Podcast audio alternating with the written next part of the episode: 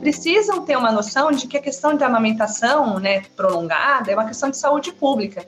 Então, se você oferece ali uma sala, não precisa ser nada espetacular, mas um espaço com privacidade, com uma tomada, uma poltrona e uma geladeira para armazenar esse leite, esse bebê vai adoecer menos, essa mulher vai faltar menos no trabalho, vai usar menos essa, o sistema de saúde, né? Se ela usa o sistema de saúde público ou mesmo da rede privada. Enfim, é uma baita economia, né, para toda a sociedade, se você pensar como questão de saúde pública, né?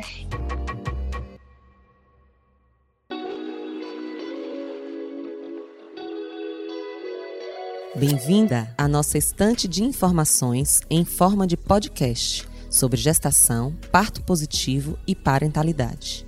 O Gentle Birth em português é um podcast semanal que mergulha fundo na preparação mental e emocional para o parto, enquanto conversamos com especialistas, mães e pais pelo mundo afora.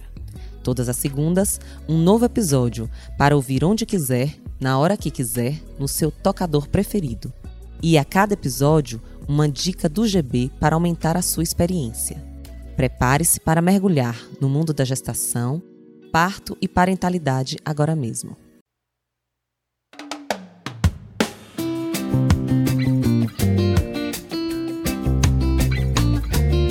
Olá, eu sou a Monalisa Barros, a mãe do Léo, da Júlia e do Pedro, a vovó do Marcelo, do Felipe e da Malu que está para chegar.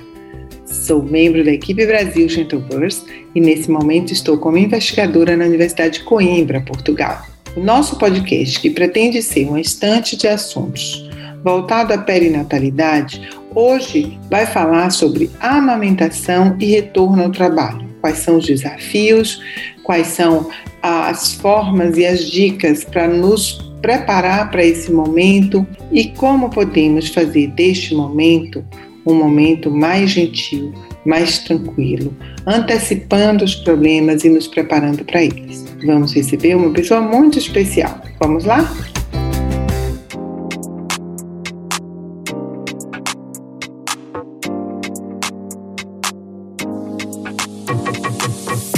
Hoje nós estamos aqui recebendo a Giovana Balog. Ela é mãe de três, do Bento, do Vicente e da Tereza. Ela é jornalista, criadora do site Mães de Peito, autora do livro O Mamá é da Mamãe e é também instrutora de Intobus. Giovana, obrigada por ter aceito estar aqui conosco, muito, muito legal essa, esse nosso encontro. Prazer é todo meu, Mona. Muito bom estar com vocês. Adoro muito Gentle Birth, o podcast de vocês, né? E tudo que vocês oferecem, né, para as gestantes, para as puérperas nessa, nessa pandemia solitária, né?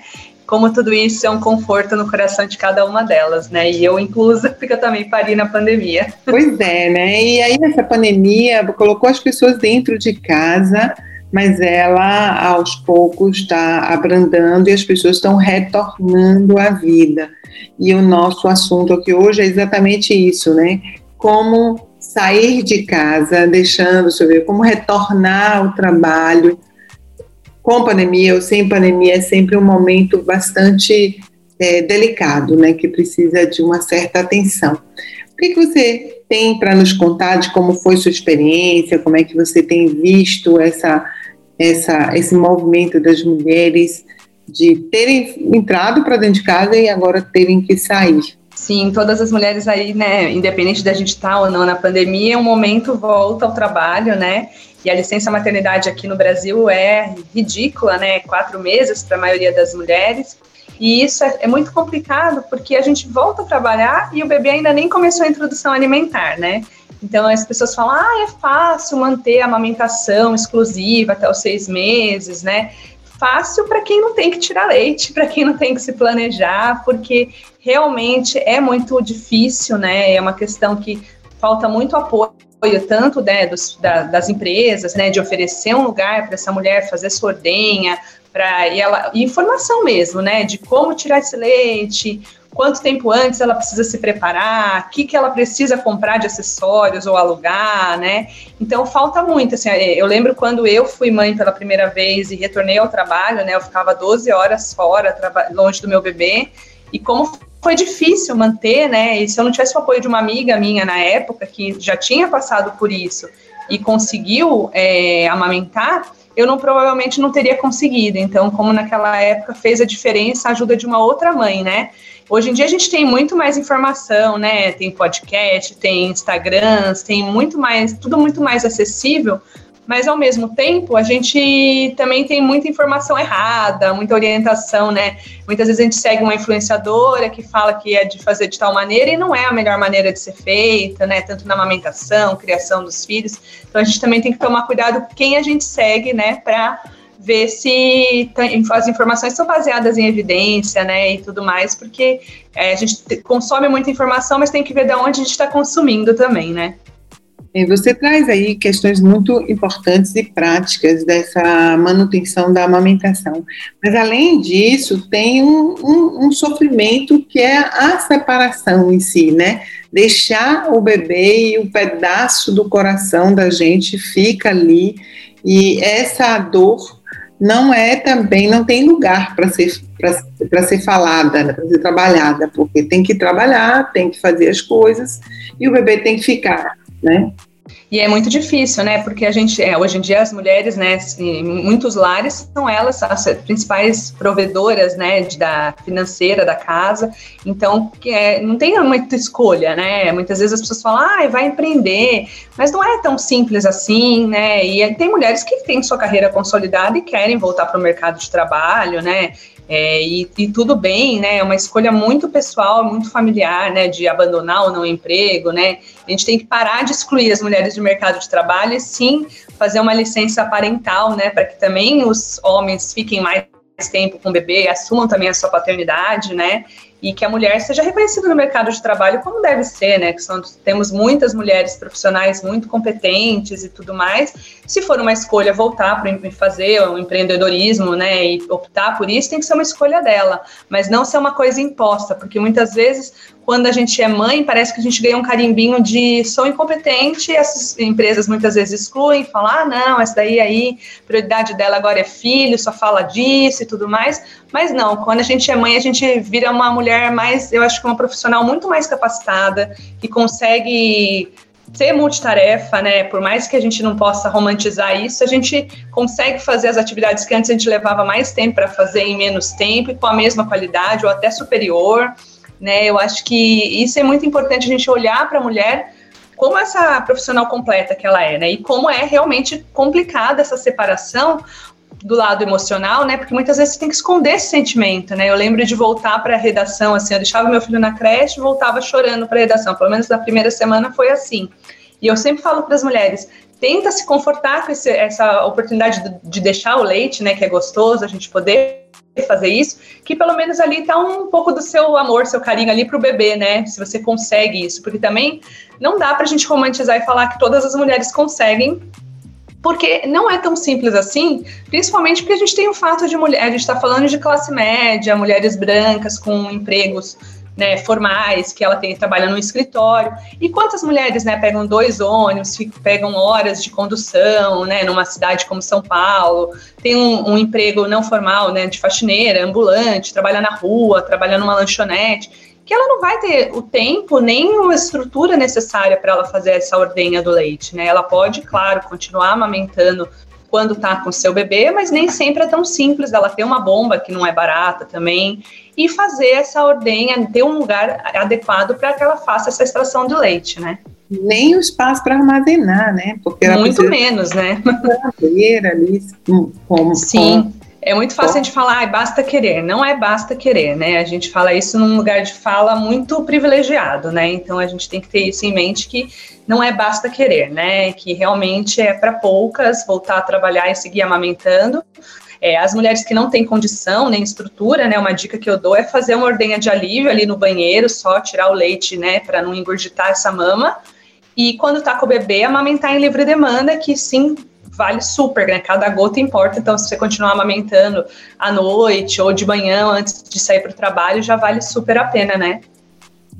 E tem uma, uma questão que eu acho interessante também falar, Giovana, que as pessoas, é, às vezes, as mulheres se sentem culpadas porque ao retornar ao trabalho estão com saudades do bebê, então como se elas não tivessem dando importância ao trabalho. Ou o inverso, quando ela está muito com o bebê, ela pode ter sentir saudades do trabalho. Isso não quer dizer gostar menos do seu filho, né? Porque essa essa convivência intensa de muito tempo, claro que em algum momento você precisa de um escape, não só o escape, porque o trabalho também pode ser um espaço de muita realização pessoal e que a pessoa Sim. tem paixão e, e amor por ele também. Não necessariamente é só o lugar da, da execução.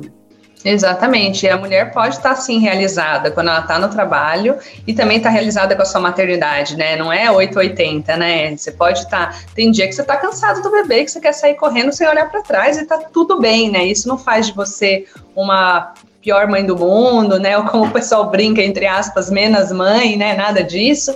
Então, é parar um pouco com essa culpabilização, né? E entender que ali existe uma mulher com todos os seus sentimentos, todos os seus desejos, suas vontades, né? Então, é importante sim ela também lidar com essas emoções, né? Que vêm ali com, uma, com a maternidade, né? Essas mudanças todas. Tem muitas mulheres que estão nos ouvindo que estão tá na posição hoje né, de executivo, trabalhando, e que tem outras mulheres trabalhando com elas, né? É, essas, essas pessoas que estão em lugares de liderança, é, que, que coisas você acha que elas poderiam fazer para minimizar essas dificuldades na amamentação quando as funcionárias que trabalham com elas retornam a, a, ao exercício profissional? Nossa, eu já vi assim muitos relatos, né? Porque eu converso com muitas mulheres, recebo muito inbox, né, nas redes sociais, no meu canal no YouTube, e de mulheres que sofrem preconceitos de outras mulheres que muitas vezes são mães. Então, assim, é, é muito triste a gente ver isso, né? Como falta é, uma empatia mesmo, de entender aquela realidade daquela mulher, né, de entender esse momento delicado que ela está passando. Mas eu acho assim, que todas as né, executivas, né, ou as empresas, sejam homens ou mulheres, né, no cargo de chefia, precisam ter uma noção de que a questão da amamentação, né, prolongada é uma questão de saúde pública. Então, se você oferece ali uma sala, não precisa ser nada espetacular, mas um espaço com privacidade, com uma tomada, uma poltrona e uma geladeira para armazenar esse leite, esse bebê vai adoecer menos, essa mulher vai faltar menos no trabalho, vai usar menos essa, o sistema de saúde, né? Se ela usa o sistema de saúde público ou mesmo da rede privada. Enfim, é uma baita economia, né, para toda a sociedade, se você pensar como questão de saúde pública, né? E eu lembro muito quando eu voltei a trabalhar, né, trabalhava numa redação, tinha um cargo de chefia, e eu era a única mãe. E como eu sofri preconceitos, assim, da, da, dos meus chefes, né, falarem assim, ah, você vai sair para tirar leite, mas quanto tempo você vai demorar? Vai demorar muito? E assim, para o colega que vai sair para fumar três, quatro, cinco vezes ou seis vezes ou mais no expediente, tomar seu cafezinho lá e fumar seu cigarro, ninguém questiona, né? E em vez da mulher, e, e da mulher fazem piadinhas ou um leite lá. Então, assim, como isso é muito, né? Faz parte também do machismo da nossa sociedade e tudo mais. Porque essa mulher que está amamentando e fazendo ordenha lá com a bomba, higienizando, fazendo aquele trabalho todo, ela devia ser aplaudida, né? Ter, ser, como fala, valorizada. Mas não, o que a gente vê é justamente o contrário, né? Mais satirizada. Eu lembro de, do pessoal ficar zoando quando eu deixava o leite lá na geladeira da redação. E muitas vezes é, não, não ter a noção da importância que é tudo isso, né? Nem do esforço que é necessário para isso, como se a amamentação fosse uma coisa realmente muito simples e deveria ser, mas não é, né? Sim, e a ordenha, né, gente, não é igual você ficar com o bebê plugado no peito, né? Ele acaba dando uma assada, incomoda, né? E você fica tensa, né? Você tem que, tipo, ai, tem que tirar logo, que eu tenho que voltar, porque eu tenho uma reunião, eu tenho não sei o quê o leite não sai, né, gente? A gente precisa de ocitocina, né? Então, assim, eu sempre falo para as mulheres que estão com dificuldade, que ficam lá olhando, não fica olhando os ml, porque aí você não sai nada mesmo. É, tenta ficar olhando no celular as fotinhos do bebê, os videozinhos engraçadinhos. Leva um cheirinho dele, uma fraldinha, alguma coisinha que tenha um cheirinho do seu bebê, para ativar a sua ocitocina, porque a gente está é, ligada numa máquina naquele momento, mas você precisa ali resgatar esses hormônios para que o negócio flua, para que o leite saia, né? Não é uma coisa mecânica, né? Então, é esse coquetel hormonal que a gente fala tanto no Gentle Birth, né? De como ele é importante também até nesse momento da volta ao trabalho, né? Com certeza. E quando a gente está falando aqui de lideranças que possam dar esse exemplo às pessoas que trabalham com ela, essas pessoas também ganham uma grande oportunidade de modificar essa cultura interna no, no ambiente de trabalho, né? Porque se é uma líder ou um líder que está promovendo essa, esse acolhimento a quem está parida ali no, no, no grupo, na equipe, é, produz já em todos os demais a necessidade de um acolhimento, de um respeito que não haveria normalmente se não tivesse tido esse cuidado. Separar uma sala, com certeza, zona, né? Faz toda a diferença mesmo, né? Até porque você faz um preparo, né? Essas empresas maiores, né? Que são às vezes farmacêuticas ou até empresas, né? De produtos cosméticos e tudo mais. Essas empresas grandes mesmo, elas oferecem, né? Curso de preparação para o parto, oferecem é, uma licença maternidade maior, né? Porque a empresa é cidadã e pro, licença paternidade também maior. Então tudo isso conta, né? E tudo isso prepara é, quem está no entorno ali para entender a situação, né, de quem está ali, né, naquele momento e não ver como licença maternidade como férias, né, que as pessoas ainda acham, nossa, acabou de voltar da licença, ficou quatro quatro meses sem fazer nada, né?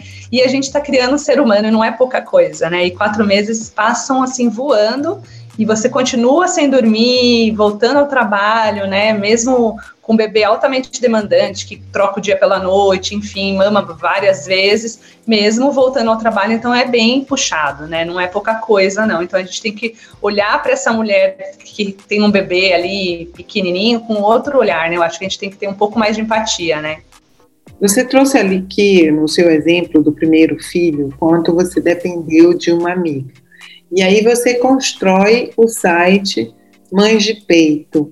Como é que foi essa construção? Porque é um espaço de sororidade, é um espaço em que as mulheres também podem é, se reconhecer naquelas mesmas situações e, e poder encontrar ali um suporte. Como é que foi que isso entrou na sua vida, Giovana?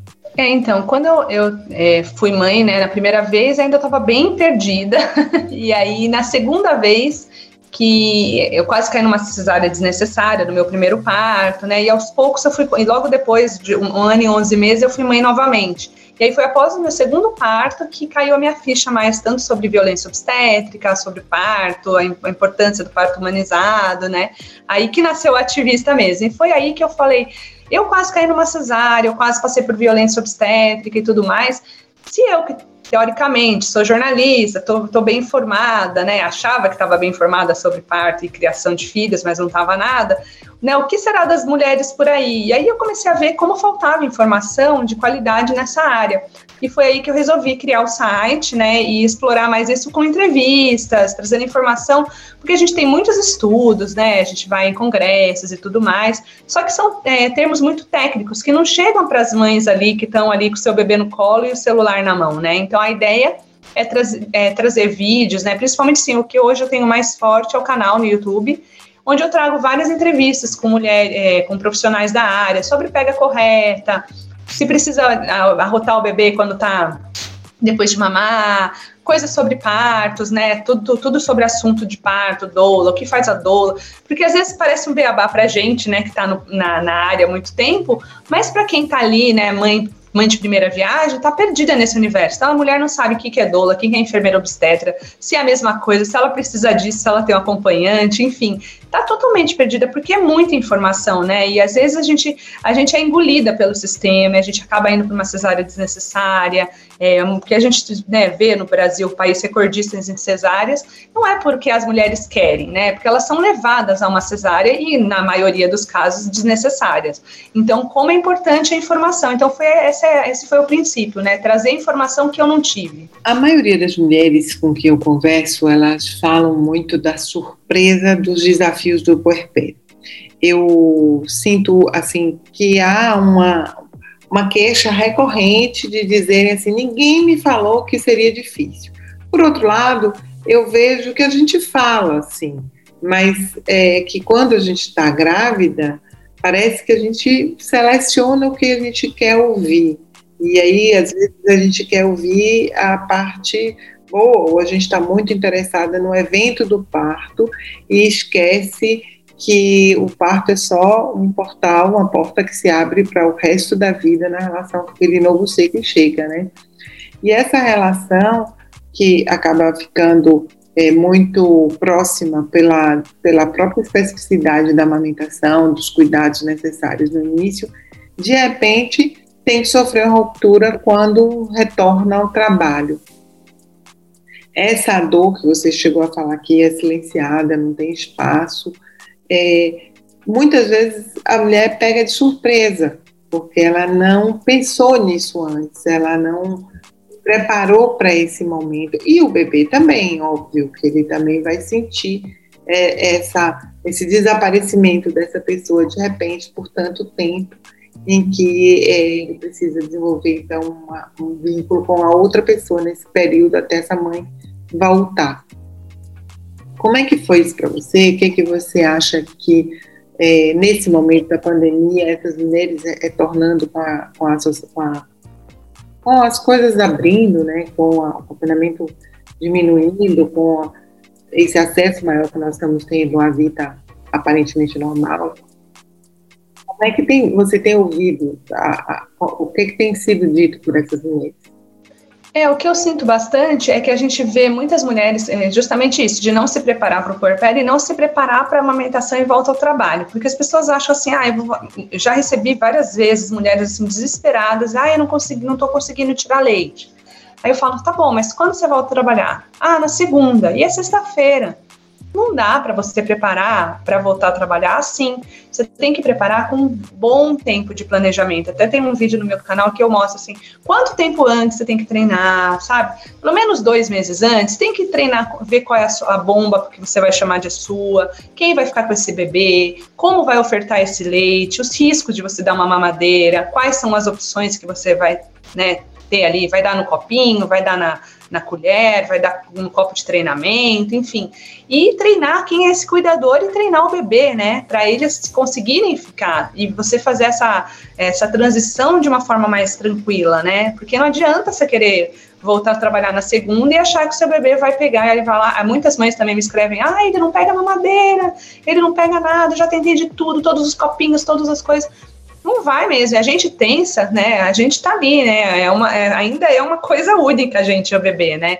Então não adianta achar que vai, a sua atenção vai passar e ele vai perceber e não vai, tudo vai azedar. Então é importante fazer com calma, né, tranquilidade, se preparar emocionalmente para isso também, que faz parte dessa, dessa preparação, né, de ao treinar, fazer as ordenhas. Às vezes, ah, hoje eu vou, vou deixar o leitinho aqui, o papai vai dar, ou a babá, ou a vovó, e a mãe vai sair só uma poucas horas, fazer uns treinamentos assim, ah, hoje a mãe vai fazer uma unha, coitada, né? Vai fazer qualquer coisa, e a gente vai treinar um pouquinho, ver como vai se adaptar com poucas horinhas, né, para depois ficar um dia inteiro, enfim, e fazendo gradativo mesmo, né? Não adianta querer fazer tudo de uma última de última hora, assim, não, não dá para ser atropelado, né? É assim como o puerpério, a gente também tem que se preparar, a gente também tem que se preparar para a amamentação e volta ao trabalho. E a gente fala muito assim, ah, se preparar para o puerpério, mas não é tão simples, né? Porque a gente, você pode ler bastante, entender, né, o que, que pode dar errado, quais são as maiores dificuldades, mas você só vai entender mesmo quando você estiver ali no olho do furacão, porque às vezes você tem, igual eu, né, tenho três filhos, um puerpério foi super leve, o outro foi mais pesado, o outro foi mais leve, enfim, cada um tem os, cada bebê é único, cada puerpério é único, né, e porque a gente está em diferentes momentos, tem uma nova mulher ali surgindo. Então é importante também a gente se informar, mas acho que é importante a gente preparar quem vai estar ali do nosso lado nas trincheiras para ser o nosso apoio de verdade, né? Porque aí, como conforme for, né, desenrolar esse puerpério, você sabe que tem pessoas ali para te apoiar, né? Nossa, você trouxe aqui questões que são super práticas e super importantes nesse retorno, né? porque também tudo passa, né? Inclusive essa dor da separação, essa dificuldade é, do bebê, é, as pessoas, a gente vai se adaptando e vai construindo outras formas de expressar o nosso amor, de mostrar a ele que continuamos ali existindo na vida dele e que esse momento inicial de ruptura ele é desafiador, mas ele é possível de ser vencido de forma gentil se a gente se preparar para ele, né? Sim, sem dúvida. É, precisa mesmo refletir muito sobre isso ainda na gestação, né? E realmente ter ao seu lado ali se vai ser babá, se vai ser sogra, se vai ser a mãe da mãe, né? Pessoas que você pode é, contar e realmente que essas pessoas respeitem suas escolhas para ser um momento mais leve, né? Porque é, as avós, principalmente, acabam sendo muito rede de apoio, entender que ali é a sua maternagem, né? E a sua história. Então, é, evitar comentários, né? Ah, esse leite é fraco, na nossa família ninguém amamenta, essas coisas que a gente está acostumada né, a ver por aí, que só desestimulam essa mulher. Então, as avós têm que ler também, têm que se informar sobre o que mudou, né, e tudo mais, para realmente ser uma rede de apoio eficaz para essa mulher, né, e essa, essa nova família. Uma ideia seria envolver essa mulher, essa, essa outra, esse terceiro que vai ficar com o bebê, na preparação, né? Porque ela precisa conhecer o, todos os limites e desejos dessa mãe com relação à alimentação do seu filho, como também as técnicas que precisa é, dominar para poder adequadamente ofertar esse leite da forma que foi escolhido por essa mãe, né? Isso, exatamente. As avós têm muito medo, né, do copinho, né? Ficam desesperadas, acham que não, o bebê vai engasgar e tudo mais. Mas a mãe pode, ela mesma, treinar o bebê. E quando for levar para vovó, a criança já tá, o bebê já está treinado. Então, assim, é, aí você só vai mostrar para ela como você faz e que aí e ela vai ver com uma forma mais tranquila, né? Que não é tão assustador quanto parece, né? Bem tranquilo e até bonitinho ver eles tomando no copinho, né? E quando tem uma avó que respeita e que é efetivamente uma avó, uma amiga, uma babá, quem, se, quem seja, que realmente compreenda a lógica do tipo de relação que está querendo ser estabelecida naquela família, as coisas ficam muito mais fáceis, né? Ah, sim, ficam muito mais leve, né? Sem dúvida. Giovana, muito obrigada pela sua presença. Foi ótima a nossa conversa. Trouxe aqui várias ideias. Eu tenho certeza de que as pessoas que estão nos ouvindo aproveitarão muito para se prepararem para esse momento que é pouco falado e pouco é, divulgado assim como algo importante de ser pensado desde a gestação. Então, obrigada mesmo. Obrigada, viu, Mona, mais uma vez pela, pelo convite. Parabéns aí pelo trabalho de vocês.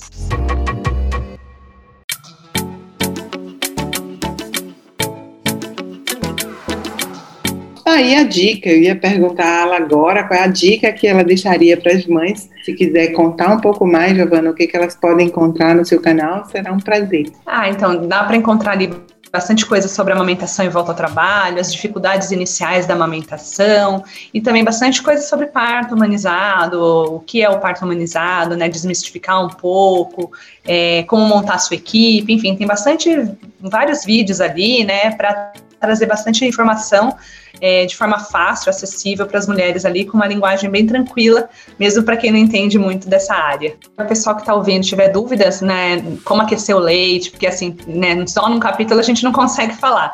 Como aquecer o leite, como armazenar corretamente, no meu canal no YouTube, chama Mães de Peito, vocês acham vários vídeos lá que tem é, informação para ajudar vocês nesse processo, para ele ser um pouco mais leve.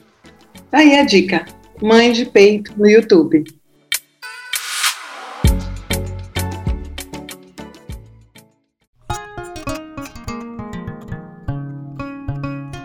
No nosso momento de conexão mente-corpo, nesse episódio, nós vamos recomendar o áudio Atenção Plena ao Amamentar.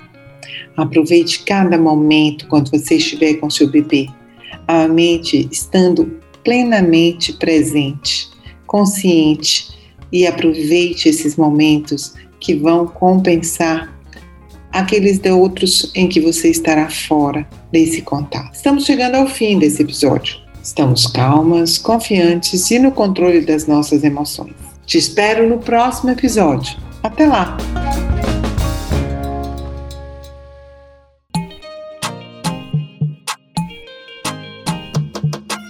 A gente chegou ao fim de mais um episódio. Se você quiser saber mais sobre o Gentle Birth, siga a gente no Instagram. Por lá, você terá acesso a muitas outras informações. E se o seu objetivo é preparar a sua mente e controlar suas emoções durante a gestação, o parto e o puerpério, Baixe o app Gentlebirth Hypnobirth, disponível em iOS e Android. Chegamos ao fim, calmas, confiantes e no controle de nossas emoções.